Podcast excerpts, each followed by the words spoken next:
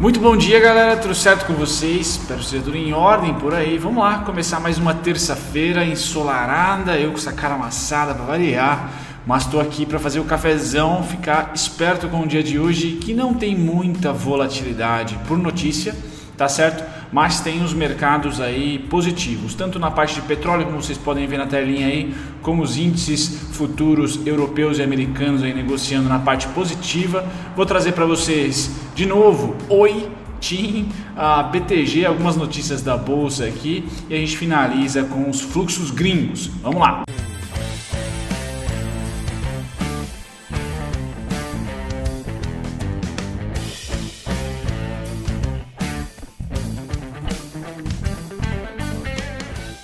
Olha, eu não sei se vocês que me assistem em algum momento da vida tiveram que usar colírio.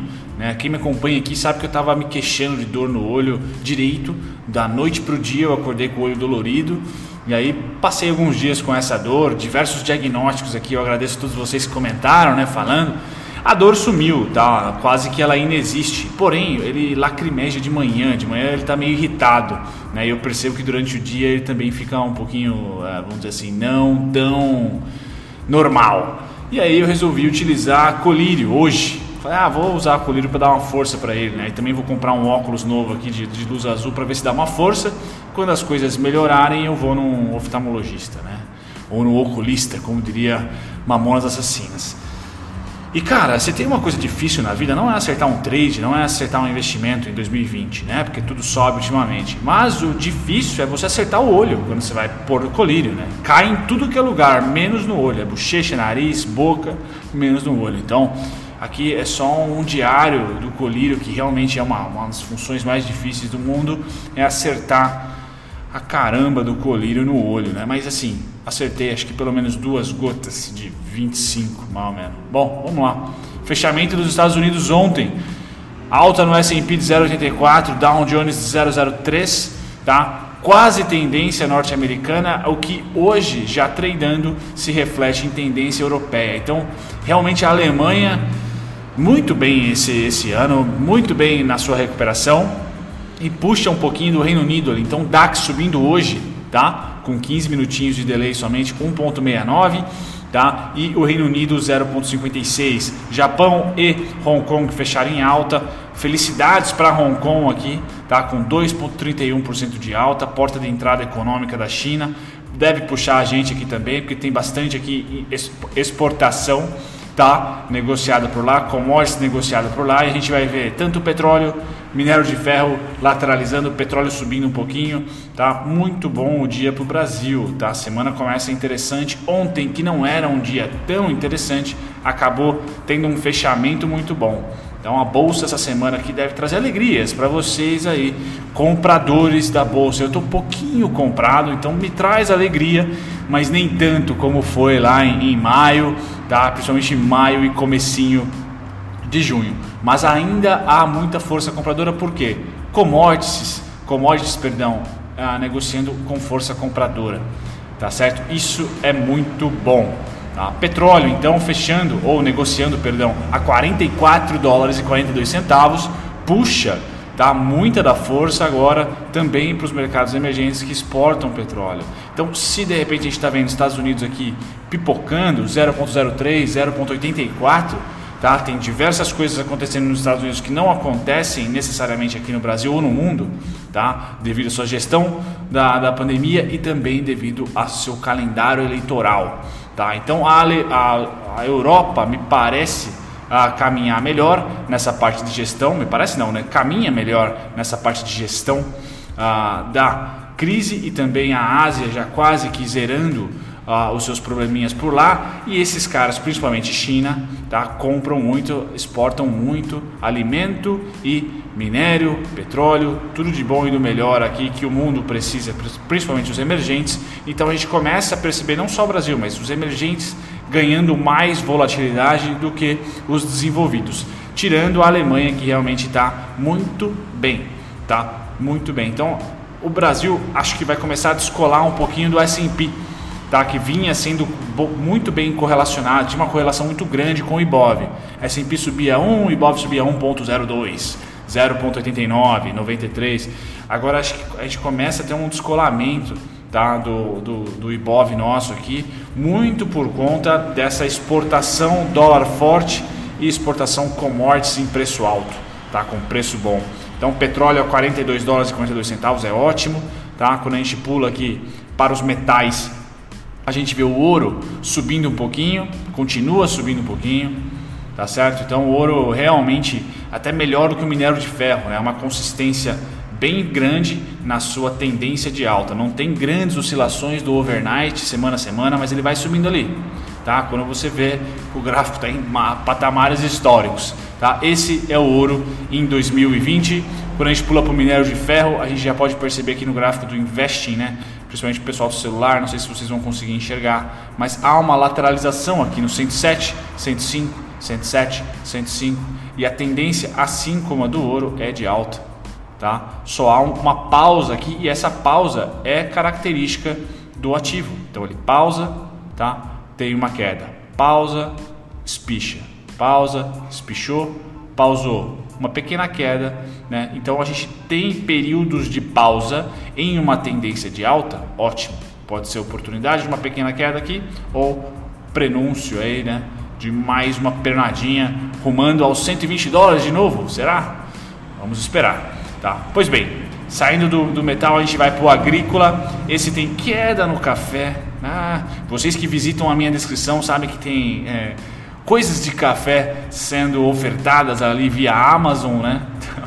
Eu sempre deixo lá para você que é nerd de café, convido, tá? Ah, 2,49 de queda para o café, infelizmente. Porém, o algodão, você SLC, tá? Que não cai de jeito nenhum, assim como Marfrig, assim como Minerva, hoje eu vou comentar sobre a JBS, que foi um pedido de um inscrito, tá? Então algodão hoje forte, o que é bom para SLC, tá? Soja em queda 0,59, trigo nulo, açúcar 11 centavos para variar e milharal caindo 0,53. Então não é um dia muito contente para o mercado inteiro de grão, destaque específico ali para algodão. E algodão, quando a gente vai para as, as ações, né, que é, é mais o nosso foco aqui do canal, temos a SLC. Tá? Muito bom. O RI da SLC é um dos melhores do mercado, muito divertido, tem vídeo institucional, muito bacana lá, explicação da colheita. Vale a pena vocês visitarem o RI da SLC. Só digitar no Google aí, SLC espaço RI e vocês vão visitar lá o RI deles. Bom, falando agora da, do churrasco, né? Vamos lá. Para quem não é vegano ah, ou vegetariano, deixa eu dar um zoom aqui para vocês. Muito bem, vamos lá falar do gado e do porco. Parmeira, saudades do meu Verdão, né? Agora o Dudu foi embora.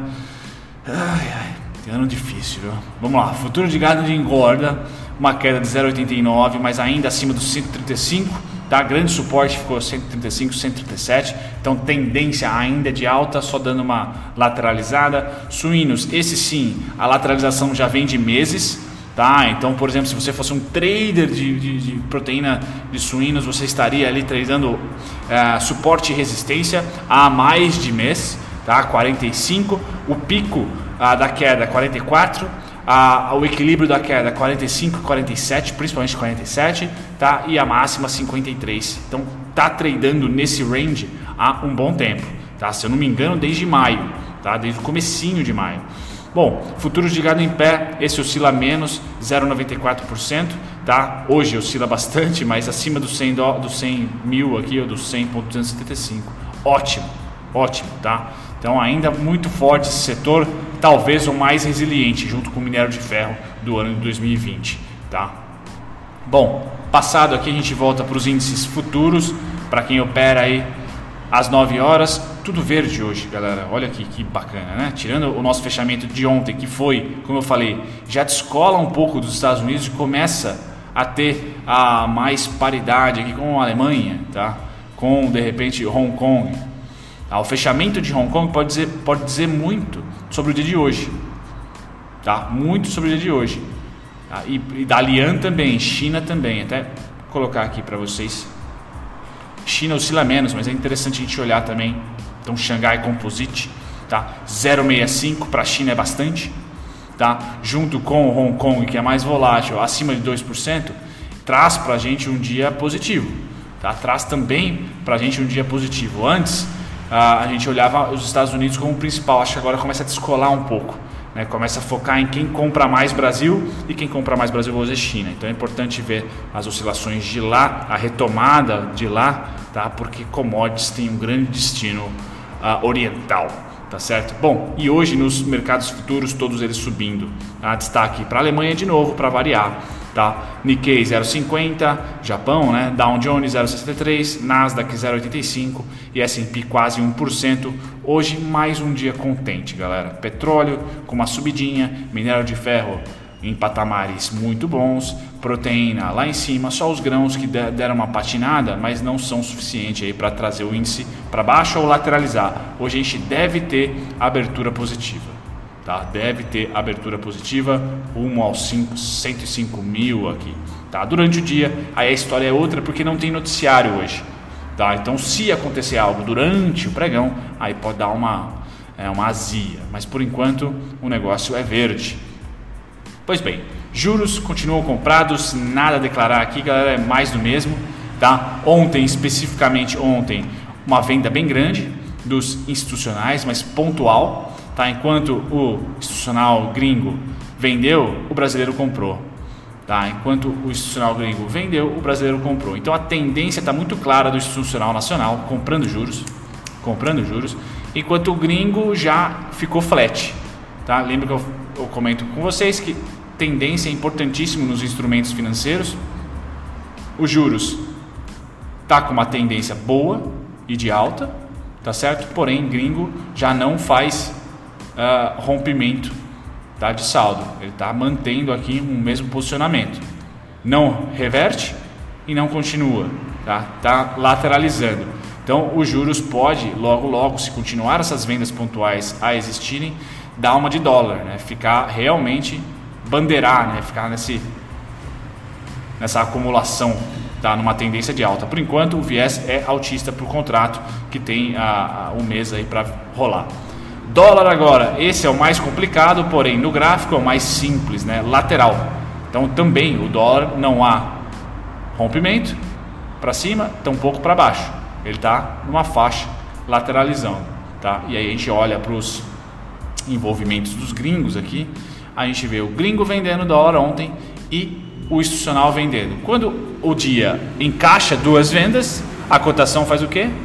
Desaba. Tá? Então ontem foi um dia vendedor, dentro do intraday foi um desabamento, né? mas dentro do mês continua lateral, na mesma faixa de preço, mas é importante, fluxo demanda aqui a volatilidade do dia. Então os dois vendidos, quem acompanha o Times in Trade durante, durante o pregão, pregão, fica fácil, né? fica simples de ver, pois bem, cotação veio para baixo, tá? é, é batata, tá certo? E aqui a gente tem que o gringo tira um pouco o pé do acelerador na compra, tá? E o institucional simplesmente aumenta a venda, tá? Basicamente isso. Gringo então, tirando o acelerador dos juros, tirando o acelerador do dólar. Quem que sobra? Índice, tá? Índice futuro. Quando a gente vai para o índice futuro é pancada para cima. Então, índice futuro sim, escadinha ascendente, tá? Voltando aqui ao começo da rolagem do contrato, tá? Então, se o juros está esfriando, o dólar também, a compra vem no índice. Então, o índice futuro compra dos gringos, sem dúvida nenhuma. E aqui a gente tem o resumão de como que tá. Então, gringo aumenta a compra no curtíssimo, tá? Enquanto o institucional brasileiro aumenta a venda. São pé trocado aqui, né? Ambos. Os bancos não participam do índice. Tá certo? Então, muita atenção para o índice futuro. Esse deve ser o, o, o touro mais bravo aí dentre os, os instrumentos. Ah, e por sinal é o que tem vencimento mais alongado, né? somente lá próximo do dia 15, a quarta-feira mais próximo do dia 15 de agosto. Ah, no índice à vista, que não tem nada a ver com o que eu falei até agora, continua a venda. Então aqui, venda, venda, venda. Tá? Saldo bem vendedor nas nossas ações, tá certo? Principalmente carregado pelo setor financeiro. Hoje eu vou comentar sobre a JBS. JBS tá tipo dólar, e faz jus, né? Porque é uma exportadora, tá? Então sim, lateralizante JBS, tá sem tendência de alta, porém, como a recuperação de março foi bem forte, tá? Essa lateralização tem viés altista, tá? É uma acumulação e não uma distribuição. Distribuição é quando ah, o viés é de baixa, tá? mais ou menos aqui. Ó. Isso aqui foi uma distribuição, pode se considerar uma distribuição, sem tendência, mas com viés de venda. Agora não, o viés é comprador. Tá? E os pontos estão na telinha para vocês, mas acho difícil o mês de julho apresentar um breakout, né? um rompimento. Tá? tá muito mais com cara de acumular o mês e ver, e ver como que vai se apresentar aí os resultados do segundo tri. Está esperando, tá? Ah, os pontos de suporte que estão no preço atual são 20,60, 21,02 na minha opinião, tá? Nunca é recomendação, sempre opinião. E aqui o 22,43 também acaba sendo um suporte, mas o preço não consegue fechar acima. Então, vou dizer que é uma resistência por enquanto, tá? Funcionou como suporte aqui. Tá? E aí rompeu para baixo, resistência, resistência e agora está numa treta danada ali, sem tendência. Tá? Os pontos em vermelho são os próximos alvos. Essa é a JBS. Oi, de novo a Oi, galera. De novo, uma maratona. Daqui a pouco eu vou mudar o canal, o Clube da Oi. Tá? Então, como ela teve um, um movimento muito forte ontem, tá? O que mais eu tenho para expressar é, ou estressar para você são as quedas. Como ela está subindo a patamares, né, de 2018, 2019, tá? É importante olhar também para quem vendeu em 2018 e em 2019. Uma das premissas da análise técnica é dizer que a história se repete.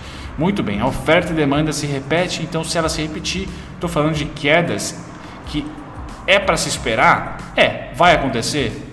A gente nunca sabe, tá? O futuro é sempre complicado, o passado é muito mais fácil. Tá? Então, 55 centavos, 48 centavos e 45 centavos foram quedas rotineiras na Oi. Esses caras estão todos sendo plotados a partir de qualquer máxima que venha a ser feita.